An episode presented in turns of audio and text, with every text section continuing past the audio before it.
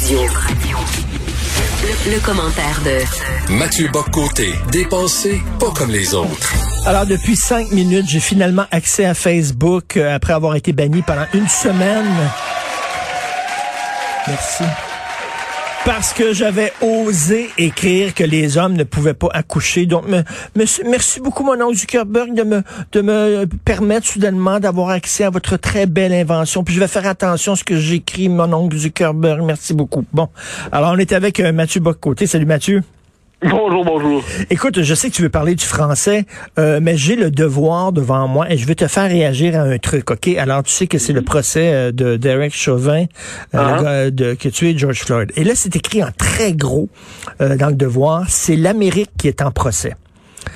Alors, euh, c'est drôle parce que c'était récemment euh, le procès des auteurs euh, de l'attentat de Charlie Hebdo et de l'hypercachère en France. Et on n'a pas dit c'est l'islam qui est en procès. On n'a pas dit c'est le monde arabe qui est en procès. on n'a pas dit ça. Mais là, c'est l'Amérique au complet qui est en procès pour l'histoire de George Floyd. Incroyable. Ben, en fait, non, mais en fait, t'as as, tout à fait raison. C'est-à-dire, c'est un vocabulaire là-dedans. C'est-à-dire, on traite, on traite les, les crimes commis au nom de l'islam, non pas par l'islam évidemment, mais au nom de l'islam, comme des trahisons de l'islam, euh, comme des dérives de l'islam, comme le contraire de l'islam, euh, je me souviens d'ailleurs que hum, le ministre de l'Intérieur en Grande-Bretagne avait dit qu'il fallait parler d'attentats anti-islamiques parce que c'était contre l'esprit du véritable islam, alors que euh, aux États-Unis, un crime comme celui de, de Chauvin euh, est interprété comme le révélateur, le ben révélateur des États-Unis, le révélateur de la culture américaine. Et, et de ce de ce point de vue, eh bien, c'est euh, ça nous en dit beaucoup sur la grille d'analyse à partir de laquelle les événements apparaissent dans notre esprit. Tu te souviendras qu'il y a eu très très peu de notre côté de l'Atlantique de réaction euh, à l'assassinat, à la décapitation de Samuel Paty, euh, alors que à ce qu'on en sait, c'était quand même assez grave ce qui s'est passé. Et mais non, dans le New York Times, on nous expliquait que c'était en fait la nouvelle, c'était que la police avait abattu une personne racisée qui par ailleurs s'en était pris à Samuel Paty donc euh, Samuel Paty, c'était un cas, c'était quand même un cas de, de, violence policière à l'origine dans leur dans leur esprit. C'est exceptionnel. Donc non, c'est la, grille de lecture à partir de laquelle on, on aborde ça. Moi, je suis le premier à, dire, en fait, euh, je suis le premier, on dit tous en fait que la, il y, a, au cœur de l'expérience historique américaine un, un traumatisme absolu qui est l'esclavage et la ségrégation. Mhm. mais la question est de savoir comment ils l'interprètent. Pour les Américains, pendant longtemps, l'esclavage, la ségrégation, c'est une trahison des principes à l'origine du pays. Maintenant, on présente ça, c'est le projet 519 euh, des historiens qui proposent de réécrire euh, le New York Times aussi qui proposent de réécrire l'histoire américaine. Ils nous disent que non, la vérité de l'histoire américaine, c'est le racisme et l'esclavage donc, il faut renverser la perspective. Pour eux, ce n'est plus euh, l'esclavage, ce n'est plus une trahison, c'est la vérité fondamentale. Alors là, quand on regarde les choses ainsi, eh bien, Derek Chauvin, Chauvin devient non pas un policier abject, mais devient le porte-parole de l'Amérique.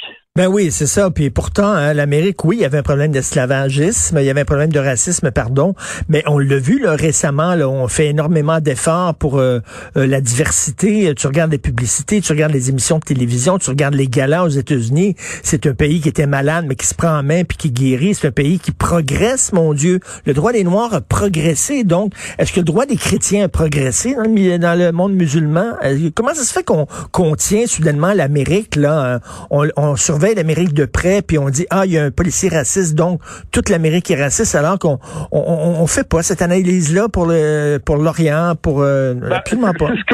C'est ce qu'on pourrait appeler le privilège blanc, hein. c'est-à-dire le privilège ontologique qu'ont les blancs dans la dans la culpabilité du monde, dans, dans, dans, la dans le désordre du monde. Il y a une forme de criminalité ontologique qui est prêtée et dès lors, un type comme Chauvin, qui faut-il le rappeler, a été euh, avec raison conspué, détesté. C'est devenu le, euh, il est devenu d'une espèce de, figure de réprobation généralisée. Et, ça va de soi. On a tous vu cette scène-là qui était atroce, mais atroce. Mais apparemment, il devrait être le porte-parole de cette Amérique qui n'ose pas dire son nom et qui ferait la vérité de l'Amérique. Bon, ben encore, ça nous rappelle, moi c'est une de mes obsessions, mais à quel point Aujourd'hui, les faits euh, ne nous sont livrés qu'à partir d'une orientation médiatique telle que le récit médiatique est quelquefois créateur de, de faits nouveaux. C'est-à-dire un fait se présente, mais si on présente ce fait-là non pas comme euh, une tragique manifestation de violence policière à Minneapolis, mais comme la simple manifestation d'un système de persécution raciale qui aurait fait en George Floyd une victime parmi d'autres, et puis qu'en fait c'est toute l'Amérique qui est coupable de ce qui se passe là, mais ben là c'est cette lecture des événements entraîne des conséquences euh, majeures dans la représentation de la vie sociale. Puis ça fait ben, ensuite on se dit est-ce que c'est toute l'Amérique qui est coupable ou est-ce que c'est Derek Chauvin qui est coupable? Puis là il y a une autre chose qu'il faut ajouter qui me semble assez importante, c'est il y a il y a une série d'étapes dans l'histoire américaine. Hein. Il y a la guerre de guerre de sécession, la guerre civile. Mhm.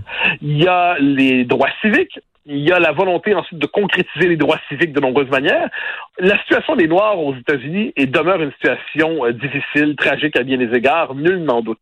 Mais on ne peut pas en parler avec les mêmes mots qu'on parlait de l'esclavage et de la ségrégation. C'est-à-dire à moins de croire que toutes les époques se fondent en une seule et qu'il n'y a plus de différence entre les époques, puis aucun progrès fondamental n'aurait eu lieu au, cours des dernières décennies, que la situation des Noirs serait fondamentalement la même aujourd'hui que celle des, par exemple, la, caricature de l'Alabama ou le Mississippi des années 50 si on croit ça, c'est que là, les, mots ne veulent plus rien dire. Peut penser que les Américains ont encore beaucoup, beaucoup de travail à faire pour parachever l'intégration de la, la, communauté noire dans la nation. Pas de doute là-dessus. Est-ce qu'on peut parler des États-Unis aujourd'hui comme on parlait de l'Amérique ségrégationniste? Ça me semble euh, euh, un raccourci analytique et conceptuel. Alors, écoute, on va parler du français. Je suis tout à fait d'accord avec toi. On va parler du français, le français qui va poursuivre son déclin selon euh, deux études. Ben, grosse, grosse, grosse nouvelle. Hein? Moi, quand je vois ça, ça me fascine parce que j'ai vu les, les études, puis qu'il ne faut rien d'autre que nous apprendre ce qu'on sait déjà faut quand même se le dire. On n'apprend rien là qu'on ne sait pas déjà de plusieurs manières. Les, ces chiffres-là ne sont que confirmés. Mais moi, ce qui me frappe en ce moment, c'est les manifestations de lucidité tardive. Tous ceux qui, il y a quelques années encore, disaient vous vous inquiétez pour rien, ça va bien, le français se porte pas si mal, à Laval, il n'y a pas de souci, ce n'est que modernité, diversité et altérité, bon, bla, bla, bla. Et là, soudainement, euh, prennent, prennent peur, paniquent, et là se convertissent à des mesures qu'il maudissait il y a quelques années. Donc là, euh, soudainement, il y a une série de mesures euh, du renforcement de la loi 101 au cégep français euh, qui sont désormais jugées nécessaires alors qu'elles sont plus difficiles à appliquer maintenant qu'il y a 20 ans. Mais si on les avait appliquées il y a 20 ans, on ne serait pas dans la situation telle qu'on la voit aujourd'hui. Hmm. Donc c'est toujours assez fascinant de voir comment des gens aiment se rallier après coup, une fois que la situation est presque devenue catastrophique, à des mesures qui auraient empêché qu'elle ne le devienne. Ça, il y a quelque chose là-dedans d'assez fascinant dans, l'histoire des peuples et de notre peuple.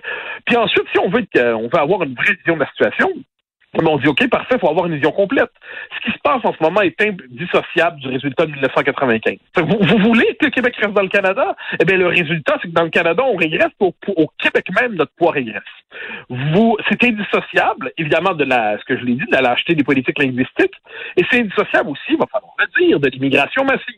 À un moment donné, qui veut l'immigration massive? Veut l'anglicisation accélérée.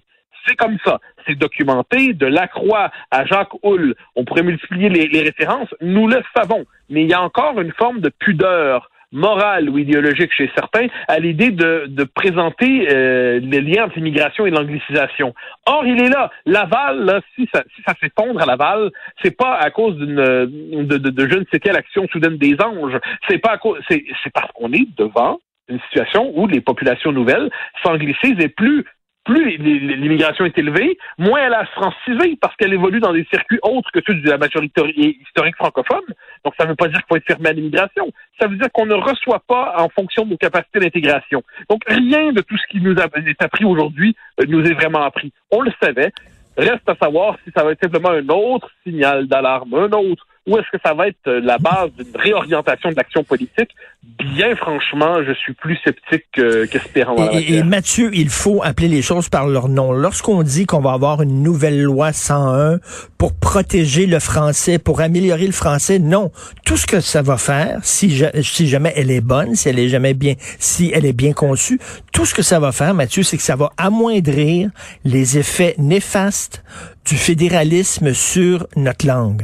Ça c'est tout. Exact. Tout ce que tout ce que la loi 101 peut faire, c'est ralentir un petit peu Exactement. la chute. Mais tant qu'on fonctionne dans les paramètres du Canada, plus encore du Canada de 1982, eh bien, nos lois sont configurées en fonction de ce, ce que le Canada permet, hein, ce que la Cour suprême permet en fonction de la Constitution.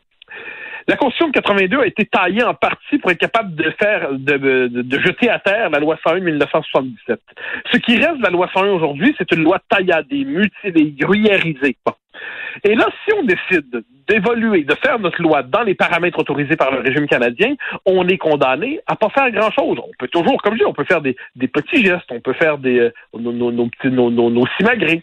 Mais sur le fond des choses, tant qu'on pose pas la question dans son ensemble, le régime, le régime canadien, mmh. le lien fédéral, tout ça, le, bilinguisme officiel du Canada, donc le l'anglais qui est dans les faits la langue commune, à Montréal, c'est rendu ça, faut bien le dire, à Laval aussi, euh, le multiculturalisme, l'immigration massive. Si on met pas tout ça ensemble, eh ben, on se contente de gesticuler sans vouloir les sans vouloir agir. Ça, on se désole d'une situation où on veut pas agir. Donc, je pense que le moment de la, si la lucidité ne se conjugue pas au courage en ce moment, elle ne sera que lamentation et cri d'impuissance.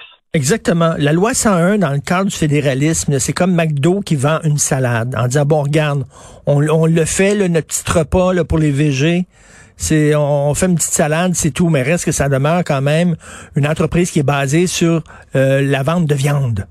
Ben, oui, puis en plus, c'est une, c'est une, presque une, salade de synthèse. C'est-à-dire là, on est quand, on est quand même dans un régime qui limite fondamentalement nos capacités d'action. Et moi, il y avait un article dans le Devoir ce matin, je sais pas si tu as vu passer, qui est dans cet esprit, où trois jeunes qui expliquent que c'est pour eux, c'est important de passer en anglais, on, voit ce que c'est un peuple qui est en train de passer, de, de, devenir étranger à lui-même, de passer d'une identité à une autre. Il y a une forme de déculturation. On devient étranger à nous-mêmes. Des, des, des, jeunes francophones dans ce cas-là. Ça, c'est conséquence directe de 1995. Un moment donné, on peut pas toujours se dire non à soi-même ou se faire dire non parce que c'est assez compliqué 95 sans en payer le prix. Et là, on est dans cette situation, et moi, je redoute le moment, parce qu'il y a des chiffres. Là, quand on voit qu'en 2036, 70% de francophones de langue maternelle au Québec. Puis, euh, il y, a différents scénarios démographiques qui présentent ça comme étant encore pire. 70% on a perdu le pouvoir, on aura perdu notre rapport de force au Québec même. Ce sera le destin d'une minorité francophone au Québec même à terme. À la fin du siècle, nous ne serons plus, mais quand même, on peut avoir le souci des générations qui viennent le poids des francophones au Québec va être dans une situation d'une dynamique de minorisation définitive. On, fait, on va finir par faire l'indépendance du lac Saint-Jean si on est chanceux, peut-être un jour. Euh, alors, il y a, y a, quand même quelque chose. Tout ça, tout, tout, tout ça était prévisible, tout ça fait ben oui. des années. Nous le savons, nous le savons. Et là, soudainement, il y en a qui font Oh là là, c'est comme ils ont attendu que la vague arrive. Ben oui. La vague arrive, puis là, finalement, quand les écrans demandent d'apprendre à nager, ben, bravo les gars, bravo les gars.